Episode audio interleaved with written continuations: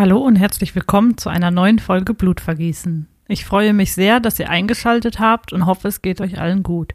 Heute stelle ich euch einen Fall vor, der mir persönlich sehr am Herzen liegt. Behaltet meinen Instagram-Account Blutvergießen Podcast im Auge, um die Abstimmungen dort nicht zu verpassen, denn ihr dürft dort immer mal wieder mitentscheiden, wo uns eine unserer nächsten Folgen hinführen wird. Entschuldigt bitte, falls in diesem Fall ein paar Aussprachen nicht ganz korrekt sind. Triggerwarnung. Falls du Probleme mit folgenden Themen hast, höre diese Folge bitte nicht oder nur in Gesellschaft einer Vertrauensperson. Diese Folge handelt von Kindermord, Kindesmissbrauch, Folter, Felizid, das ist die vorsätzliche Handlung eines Elternteils, der sein eigenes Kind tötet, fehlender Mutterliebe und Kindesvernachlässigung. Unsere heutige Reise bringt uns ins weit von uns entfernte Kalifornien. Schnallt euch an, es geht los.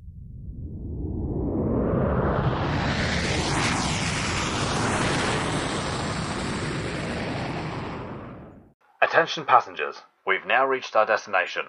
We hope you enjoyed the flight and have a nice day.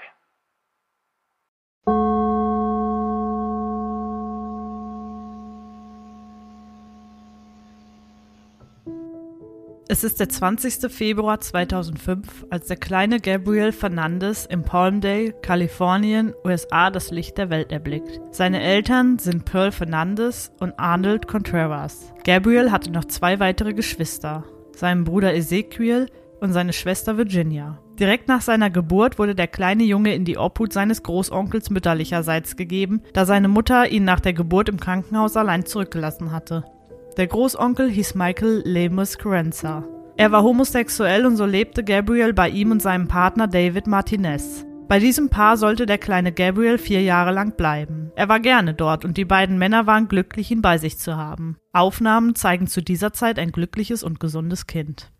Doch der Großvater von Gabriel, Pearls Vater, hatte etwas dagegen, dass sein Enkel bei einem homosexuellen Paar aufwuchs. Aus diesem Grund holten seine Großeltern ihn nach vier Jahren im Jahr 2009 zu sich. Von nun an sollte Gabriel bei ihnen leben. Er war ein süßes, hilfsbereites Kind, welches immer die Liebe seiner Familie suchte.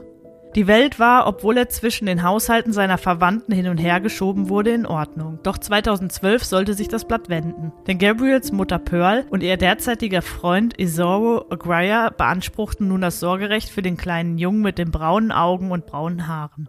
Es wird berichtet, dass Pearl das Sorgerecht für ihren Sohn nur haben wollte, um sich für Sozialhilfe zu qualifizieren, und das Ganze wurde genehmigt, obwohl die restliche Familie ihre Bedenken um das Wohlergehen des Jungen äußerte, denn sie hatten zuvor schon Bedenken, dass sie auch ihre anderen beiden Kinder, die schon bei ihr lebten, vernachlässigte. Ein Witz, dass Gabriel zu ihr geschickt wurde, wenn man im Nachhinein hört, was der Junge aus diesem Grund erleiden musste. Gabriel musste von nun an eine andere Schule besuchen. Seine Lehrerin hieß Jennifer Garcia und sie bemerkte relativ schnell, dass bei ihm zu Hause etwas nicht stimmte. Doch dazu später mehr.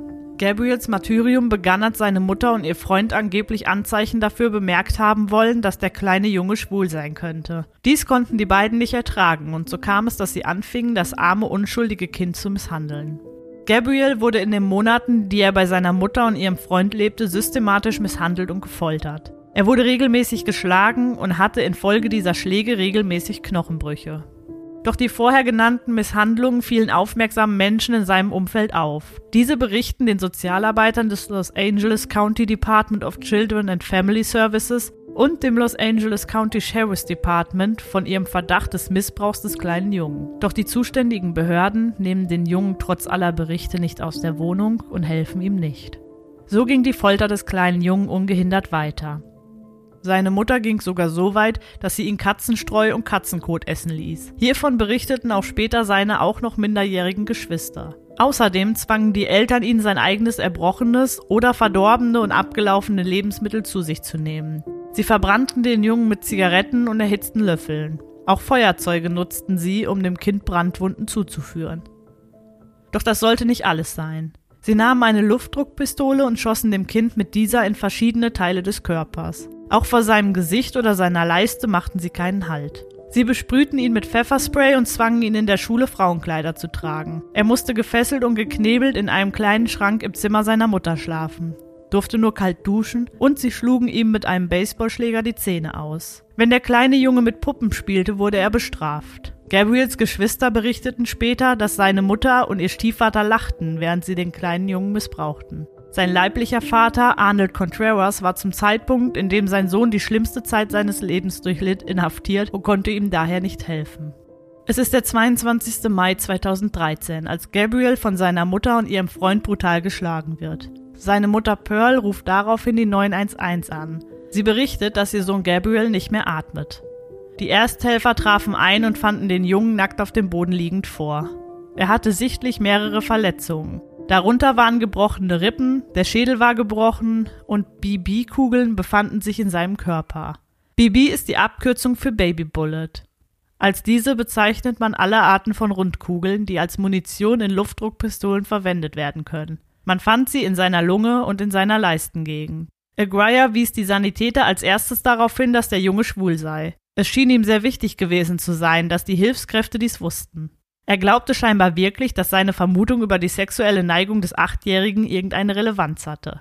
Die Sanitäter taten ihr Bestes und brachten den schwer verletzten kleinen Jungen in ein Krankenhaus. Einige der Einsatzkräfte sagten später, dass Gabriels Fall der schlimmste war, den sie in ihrer Karriere je erlebt haben. Sie konnten beim Eintreffen sofort erkennen, welch schwere Misshandlungen dem Jungen zugefügt worden waren. Am 23. Mai 2013 wird die Mutter des kleinen Gabriel zunächst wegen Kindeswohlgefährdung und sein Stiefvater wegen versuchten Mordes verhaftet. Zu dieser Zeit kämpfte das kleine Kind im Krankenhaus um sein Leben. Zwei Tage später, am 24. Mai 2013, unterliegt der achtjährige Junge aus Palmdale den Verletzungen durch die Folterungen und Quälereien seiner eigenen Mutter und ihrem Freund im Children's Hospital in Los Angeles. Er wurde für Hirntod erklärt. Die spätere offizielle Autopsie ergab, dass er an einem Trauma durch stumpfe Gewalteinwirkung verstarb. Außerdem wurde Vernachlässigung und Unterernährung bei dem kleinen Jungen festgestellt. Er wurde über acht Monate hinweg gefoltert und misshandelt, und einige bemerkten, dass etwas nicht stimmte. So gingen einige Anrufe bei den zuständigen Behörden ein. Doch diese ignorierten die Meldungen weitestgehend und halfen dem kleinen Jungen nicht. Zum Zeitpunkt seines Todes war er gerade einmal 1,24 Meter groß und wog 25,4 Kilo. Später kam heraus, dass Gabriel an dem Tag, an dem er die tödlichen Schläge bekam, von seiner Mutter und seinem Stiefvater brutal geschlagen wurde, weil er sein Spielzeug nicht weggeräumt hatte.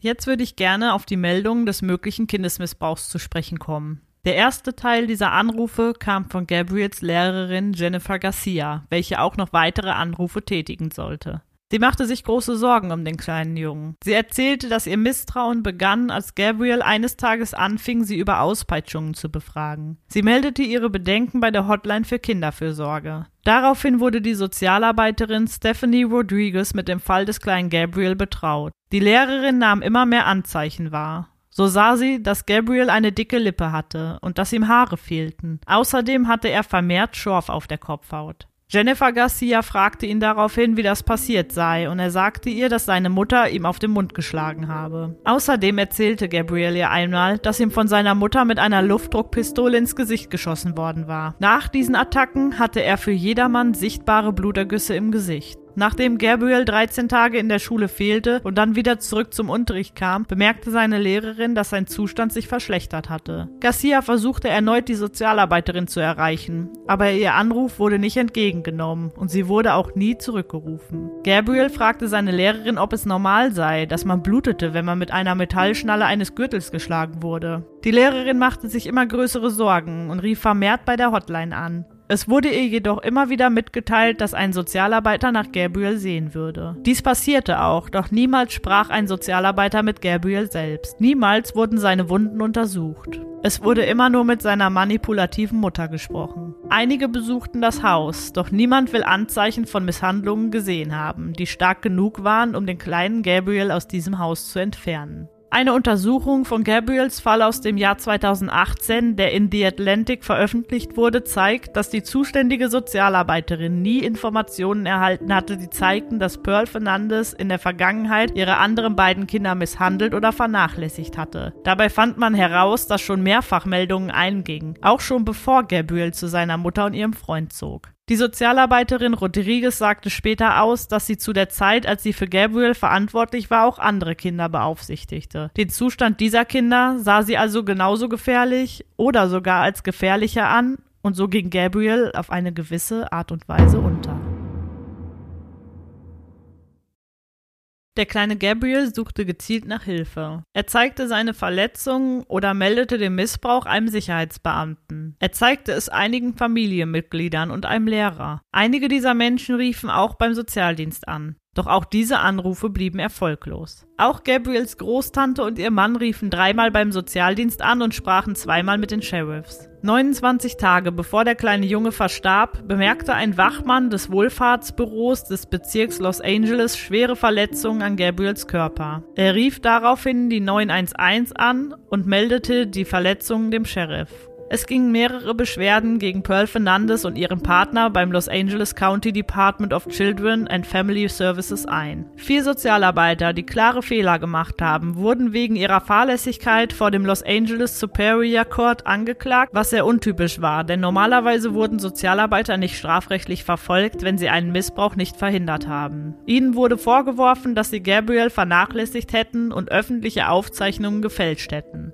Sie wurden am 29. Mai 2013 in Erwartung dieser möglichen Disziplinarmaßnahmen in den Schreibtischdienst versetzt. Der Bezirksvorsteher Michael Antonovich sagte damals, wir müssen wissen, wo der Ausfall in den empfohlenen Diensten war und warum dieses Kind nicht aus diesen Lebensbedingungen herausgenommen wurde. Der Dokumentarfilmer Brian Kneppenberg, welcher eine sechsteilige Dokumentation über diesen Fall auf Netflix veröffentlichte, sagte, die Sozialarbeiter haben viel Hitze einstecken müssen. Bis zu einem gewissen Grad ist das gerechtfertigt. Aber das ist noch nicht das Ende der Fahnenstange. Es gab klare Probleme mit dem System, in dem sie arbeiteten. Außerdem sagte er gegenüber der Time, Niemand hat Gabriel zugehört, als er noch lebte. Viele Leute haben ihn im Stich gelassen und es gibt viele Gründe, warum das passiert ist. Aber wenn man am Ende angelangt ist, geht es darum, wie willst du Kinder behandeln? Am 30. Mai 2013 findet man heraus, dass Gabriel bei seiner Mutter und ihrem Freund gelassen wurde, obwohl in den letzten zehn Jahren sechs Untersuchungen wegen Missbrauchsvorwürfen gegen die Mutter eingeleitet wurden. Seinen Geschwistern scheint es also auch nicht sonderlich gut ergangen zu sein. Sie haben sich nach den Prozessen nicht öffentlich zu dem Thema geäußert und haben darum gebeten, dass ihre Privatsphäre respektiert wird. Man weiß nur, dass sie nun ein sicheres Zuhause gefunden haben. Ein Psychotherapeut sagte, das müssen sie haben, um den Rest lösen zu können. Ich hoffe, dass sie sich erholen können. Ich denke, sie können das, aber es wird ein langer Prozess sein. Ich meine, das sind schreckliche Erfahrungen. Gabriels Bruder Ezekiel sagte einmal, dass er besorgt sei, denn seine Mutter habe ihn immer dazu gebracht, die Sozialarbeiter zu belügen. Sie schaffte dies, indem sie ihm androhte, dass sie ihm sonst das gleiche wie seinem Bruder antun würde. Die beiden Geschwister von Gabriel sagten im Mordprozess gegen den Freund ihrer Mutter aus. Am 30. Juli 2014 werden die beiden Sozialarbeiter und ihre beiden Vorgesetzten wegen Gabriels Tod entlassen. Die Anklagen würden erhebliche Konsequenzen haben. Es könnte um bis zu elf Jahre Gefängnis gehen. Andere Mitarbeiter, die nur am Rande in den Fall involviert sind, erhielten Verwarnungen. Am 7. April 2016 werden die vier Sozialarbeiter jeweils wegen Kindesmissbrauch und Fälschung öffentlicher Aufzeichnungen im Zusammenhang mit dem Tod von Gabriel Fernandes angeklagt. Die Staatsanwaltschaft wirft ihnen vor, die Bedeutung der körperlichen, geistigen und emotionalen Verletzungen, die Gabriel erlitten hat, heruntergespielt zu haben und einem verletzlichen Jungen zu Hause gelassen zu haben, um dort weiterhin missbraucht zu werden. Alle Anklagepunkte gegen die Sozialarbeiter Mitarbeiter wurden später wegen mangels hinreichender Gründe fallen gelassen. Die Anklage wegen Kindesmissbrauchs wurde im Jahr 2020 fallen gelassen. Der zuständige Richter entschied in diesem Fall, dass die Nichteinhaltung ihrer Pflichten und das Versäumnis, den kleinen Gabriel aus der Familie zu holen, keine strafrechtliche Verantwortlichkeit für Kindesmissbrauch darstellte. Im Jahr 2020 versuchte ein Staatsanwalt eine erneute Anhörung des Falls zu erwirken. Doch dann entschied er sich doch dazu, die Anklage fallen zu lassen. Einige Menschen stellten die Nützlichkeit und die Effizienz der Sozialdienste von Los Angeles County in Frage, denn in diesem Fall hatten die Behörden gänzlich versagt. Weil sie die Missbrauchsvorwürfe nicht ordnungsgemäß untersucht haben, wurden neun Sheriff-Stellvertreter intern disziplinarisch bestraft. Am 2. März wurde eine Erklärung gegenüber The Rap abgegeben. Das Los Angeles Department of Child and Family Services sagte, dass nach Gabriels Tod eine neue Ära der Reform begonnen habe. Das Ministerium habe mehrere neue Richtlinien eingeführt, um die Sicherheit von Kindern zu gewährleisten. Seit 2013 habe das Ministerium über 3000 neue Sozialarbeiter eingestellt, damit auf jeden einzelnen weniger Fälle aufgeteilt werden müssen. Die Sozialarbeiter werden von nun an besser geschult, um körperliche Verletzungen zu erkennen. DCFS sagte, es sollte niemals den Tod des Kindes brauchen, um Schwächen zu beheben und in Verbesserungen für den Kinderschutz zu investieren. Zu seinem Gedenken und im Streben nach der Sicherheit der zwei Millionen Kinder in Los Angeles County haben wir die Art und Weise, wie Kinderschutzarbeit geleistet wird, reformiert. Kommen wir nun zu den Tätern. Gabriels Mutter Pearl Cynthia Fernandez wurde am 29. August 1983 geboren. Ihre Eltern hießen Robert und Sandra Fernandez. Bei diesem verbrachte Gabriel, wie wir bereits wissen, ein paar Jahre seines so kurzen Lebens. Doch auch sie sollten keine guten Eltern gewesen sein. So berichtete Pearl zumindest, dass ihre Mutter sie nicht liebte und sie als Kind schlug, und sie erzählte weiterhin, dass ihr Vater oft im Gefängnis war. Pearl war gerade einmal neun Jahre alt, als sie begann, Methamphetamine zu konsumieren. Auch zu Alkohol sagte das kleine Mädchen nicht nein. Als sie elf Jahre alt war, beschloss sie von zu Hause wegzulaufen. Die Schule besuchte sie nur bis zur achten Klasse. Dann brach sie auch diese ab. Sie erzählte, als sie eine Jugendliche war, dass ihr Onkel versucht habe, sie zu vergewaltigen. Außerdem berichtete sie, dass einige Männer sie tagelang als Geisel gehalten hatten. Die junge Frau lag im Krankenhaus und erzählte, dass all das Erlebte Suizidgedanken in ihr auslöste. Später lernte sie ihren Partner Arnold Contreras kennen und bekam mit ihm insgesamt drei Kinder. Eins davon war der kleine Gabriel. Doch sie wollte ihn schon nach der Geburt nicht und so verließ sie drei Tage nach seiner Geburt das Krankenhaus, ohne ihren Sohn mitzunehmen. Wie wir wissen, kam dieser dann zu ihrem Bruder und seinem Freund. Pearl behauptete später, dass viele ihrer romantischen Partner sie missbraucht hätten.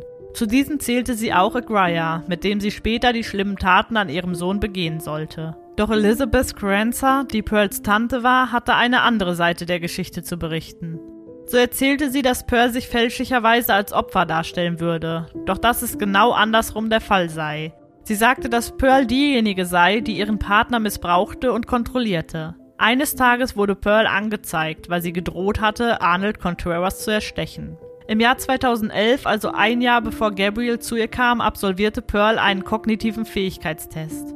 Im verbalen Verständnisteil schloss sie mit einer schlechten Punktzahl ab. Dieses entsprach einem typischen Zweitklässler. Nach Gabriels Tod verstrich einige Zeit. Dann berichtete die Frau, die ihr eigenes Kind auf so brutale Art und Weise tötete, dass sie unter den Opioden Oxycodon und Norco stand. Es wurden mehrere psychische Probleme bei ihr diagnostiziert. Sie hatte eine Entwicklungsstörung und Depressionen. Außerdem stellte man eine posttraumatische Belastungsstörung sowie eine eventuelle Störung ihrer Persönlichkeit fest. Die klinische Psychologin Deborah Esmiora, welche eine Sachverständige der Verteidigung im Prozess war, erklärte, dass Fernandes praktisch nicht in der Lage ist, Gedanken zu verwenden, um ihr Verhalten zu steuern und ihre emotionalen Reaktionen zu kontrollieren. Der zweite Täter war Isao Agraya. Er war auch bekannt als Tony und so werde ich ihn hier auch nennen. Toni wurde am 13. August 1980 geboren. Ihm wurde zur Schulzeit eine Lernbehinderung diagnostiziert und nachdem er zwei Klassen wiederholt hatte, brach er die Schule schließlich ganz ab. Er suchte sich einen Job und arbeitete als Pfleger und Fahrer für das Woodland Park Retirement Hotel.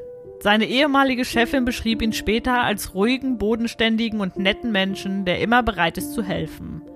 Toni hatte drei Jahre in ihrem Betrieb gearbeitet und sie bemerkte immer wieder, dass er ruhig und liebevoll war. In der Einrichtung bekam er unter den Mitarbeitern den Spitznamen Shaggy. Eine seiner Kolleginnen erzählte, dass er, wenn er die Senioren gefahren hat, immer Routen nahm, die landschaftlich reizvoller waren, damit die Menschen eine schöne Aussicht hatten und nicht die triste Autobahn sehen mussten.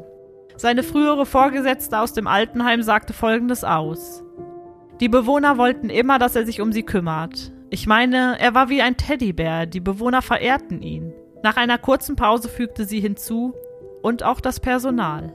Er traf Pearl ungefähr zwei Jahre bevor sie das Sorgerecht für ihren Sohn Gabriel zurückbekam. Das muss also ungefähr in 2010 gewesen sein. Im Oktober 2012 begann er als Wachmann für AVL Private Security zu arbeiten.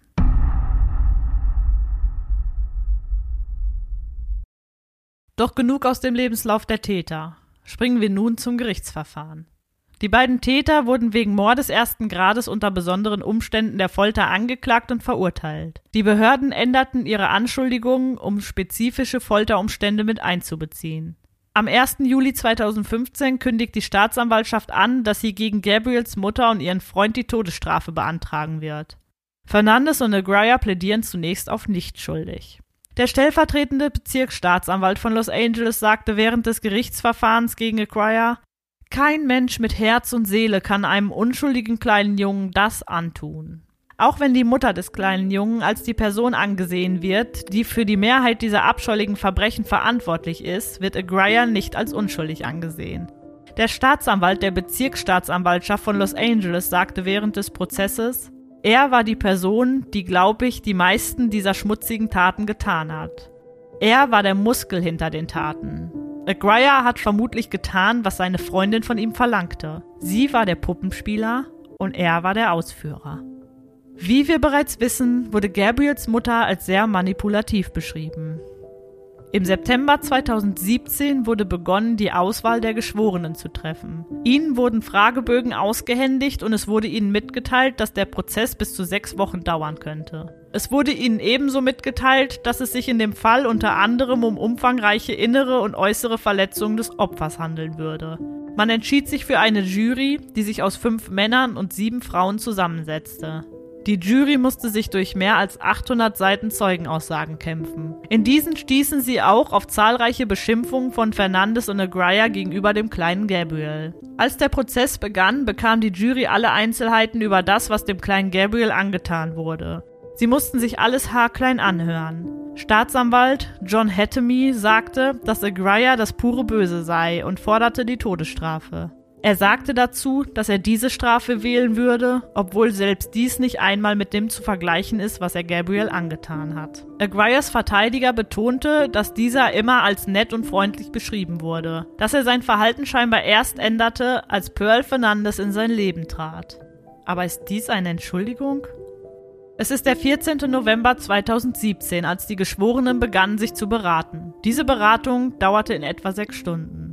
Nur einen Tag später, am 15. November, wurde von ihnen am Nachmittag das Urteil gefällt. Isoro Aguirre wird wegen Mordes ersten Grades verurteilt, wobei auch eine besondere Behauptung für wahr befunden wird, dass der Mord unter Anwendung von Folter begangen wurde. Es dauerte fast einen Monat, bis die Geschworenen am 11. Dezember 2017 die Beratung für die Verkündung des Strafmaßes begannen. Sie gerieten zunächst in eine Sackgasse, doch am 13. Dezember 2017 fällten sie als Urteil für Aguirre das Todesurteil.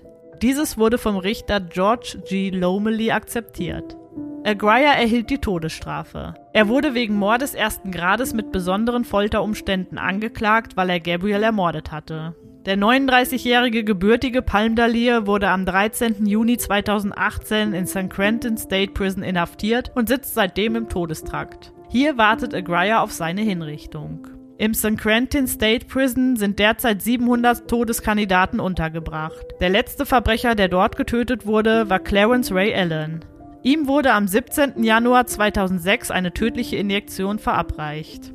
Das Schicksal von Aguirre liegt in den Händen der zuständigen Behörden, denn das kalifornische Ministerium für Korrekturen und Rehabilitation wird die Durchführung erst zulassen, wenn eine Entscheidung über die Art dieser Verfahren getroffen wurde. Sein Todesdatum steht also noch nicht fest.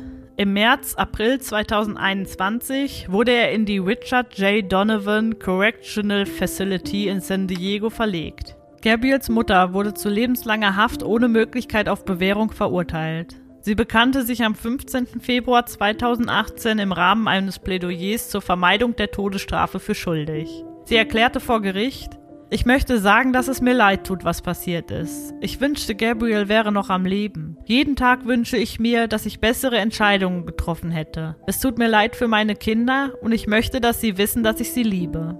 Ihr Verteidiger sagte, dass die Todesstrafe aufgrund des niedrigen IQ von Fernandes nicht angemessen sei. Der Richter am obersten Gerichtshof sagte zu ihrer Verurteilung, dass er ihre Taten als entsetzlich, unmenschlich und als nicht weniger als das Böse bezeichnete. Pearl Fernandes verbüßt ihre Strafe seit dem 21. Juni 2018 in der Central California Women's Facility.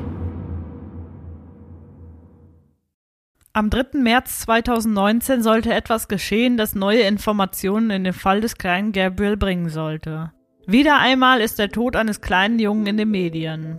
Anthony Avelos war gerade einmal zehn Jahre alt und fand durch mutmaßlichen Missbrauch den Tod. Dieser Missbrauch bringt Hathaway Sycamores Child and Family Services, welches ein Auftragnehmer ist, der vom Bezirk für Kinderfürsorgedienste bezahlt wird, auf den Prüfstand. Laut Gerichtsdokumenten, die von der Times eingesehen wurden, sagt Barbara Dixon, sie ist eine ehemalige Beraterin in diesem Family Service, dass sie sowohl an dem Fall von Evelyn als auch an dem Fall von Gabriel gearbeitet hat. Sie berichtete, dass ihr Chef nicht wollte, dass sie den mutmaßlichen Missbrauch nach einem Besuch in Gabriels Haus kurz vor seinem Tod meldete. Sie sagte, dass ihre Vorgesetzten ihr nicht erlaubten, mit der Polizei, die Gabriels Tod untersuchten, zusammenzuarbeiten. Ein wenig später, am 22. Mai 2019, kommt eine staatliche Prüfung des Ministeriums für Kinder- und Familiendienste in LA County zu dem Schluss, die Behörde hat es zugelassen, dass Kinder monatelang länger als nötig in unsicheren und missbräuchlichen Situationen verharren, weil sie die Ermittlungen nicht innerhalb der erforderlichen Fristen eingeleitet oder abgeschlossen hat. Am 8. Januar 2020 verwirft ein Berufungsgericht, wie wir bereits wissen, die Anklage wegen Kindesmissbrauchs und Fälschungen öffentlicher Aufzeichnungen gegen vier ehemalige Mitarbeiter des County Department of Children and Family Services mit einem 2 zu 1 Urteil. In der Stellungnahme heißt es, auch wenn es Konsequenzen für Sozialarbeiter, die ihren Pflichten nicht nachkommen, geben kann, beinhalten diese nicht die strafrechtliche Haftung für Kindesmissbrauch durch andere. Am 8. April 2021 stellte Pearl Fernandes einen Antrag auf Prüfung ihrer Verurteilung. In diesem Antrag widerruft sie ihr damaliges Geständnis durch das Ankreuzen eines Kästchens, welches besagt, dass sie nicht an dem Verbrechen beteiligt war oder dass sie während des Verbrechens nicht mit rücksichtsloser Missachtung des menschlichen Lebens gehandelt hatte. In diesem sagte sie außerdem, dass sie nicht die tatsächliche Mörderin ihres Sohnes sei und dass sie nicht mit der Absicht zu töten gehandelt habe. Sie hatte laut eigener Aussage nie vor, bei der Tötung zu helfen. Dieser Antrag wurde jedoch vom Richter abgewiesen. Dieser sagte, er habe ihren Antrag sorgfältig geprüft, doch er sei zu dem Entschluss gekommen, dass sie keinen Anspruch auf eine erneute Verurteilung habe. Er sagte, es wurde durch ihr eigenes Einverständnis während ihres Schuldbekenntnisses festgestellt, dass der Mord vorsätzlich war und die Zufügung von Folter über einen Zeitraum von mehreren Monaten beinhaltete. Der Richter und sein Stellvertreter wissen natürlich von den Umständen, wie der Junge ums Leben kam und auch davon, dass die Misshandlung über mehrere Monate ging. Der stellvertretende Staatsanwalt sagte, es ist also klar, dass Pearl in diesen Kindesmissbrauch verwickelt war. Gabriel hungern ließ, ihn acht Monate lang in einer Kiste hielt, zu medizinischer Hilfe brachte, ihm Pfefferspray ins Gesicht sprühte, ihn mit einem Baseballschläger schlug. So viele Dinge wurden in dem Prozess ans Licht gebracht. Außerdem sagte er, was die Beweise angeht, so hat Pearl Fernandes Gabriel gefoltert und getötet. Sowohl sie als auch Isoro Agraya haben das getan. Daran haben sie sich gleichermaßen schuldig gemacht. Der Strafverteidiger sagte, ich denke, die Leute in der Gemeinde lesen Nachrichten über Gesetzesänderungen und Strafverkürzungen für Angeklagte. Daher glauben sie natürlich, dass ihre Familienangehörigen Anspruch darauf haben, aus dem Gefängnis entlassen zu werden. In Wirklichkeit haben nur sehr wenige Menschen tatsächlich Anspruch auf eine Erleichterung nach den neuen kalifornischen Gesetzen. Eine Freundin der Familie erschien auch vor Gericht. Sie sagte, sie habe eine emotionale Achterbahnfahrt hinter sich. Noch vor dem Prozess sagte sie, dass sie ein widerliches Gefühl habe. Doch nach dem Prozess sagte sie, da rauszugehen mit endlich etwas Gerechtigkeit für Gabriel war das beste Gefühl, das wir seit so langer Zeit hatten. Wusstet ihr von Gabriel Fernandes? Wie sind eure Gedanken hierzu? Ich habe vor längerer Zeit eine Dokumentation auf Netflix über diesen Fall gesehen. Und dies war die erste Doku, die ich zu Ende anschauen musste, um zu wissen, dass dieser kleine Junge sein Leid hinter sich hat und verstorben ist. Schreibt mir eure Gedanken hierzu gerne in die Kommentare oder als DM auf meinem Instagram-Profil blutvergießen-podcast. Außerdem findet ihr mich bei Threads unter demselben Namen. Ihr könnt mich auch per Mail unter antje.blutvergießen-podcast.de erreichen. Wenn ihr einen Wunsch habt, wo eine unserer nächsten Reisen hingehen soll, schreibt mir jederzeit gerne eine DM oder Mail. Meine Quellen sind die unterschiedlichsten Online-Seiten. Vielen Dank, dass ihr meinem neuen Fall zugehört habt und hört auch beim nächsten Mal wieder rein, wenn es heißt Hallo und herzlich willkommen zu einer neuen Folge Blutvergießen. Vielen Dank für euren Support. Ich wünsche euch allen einen schönen Tag.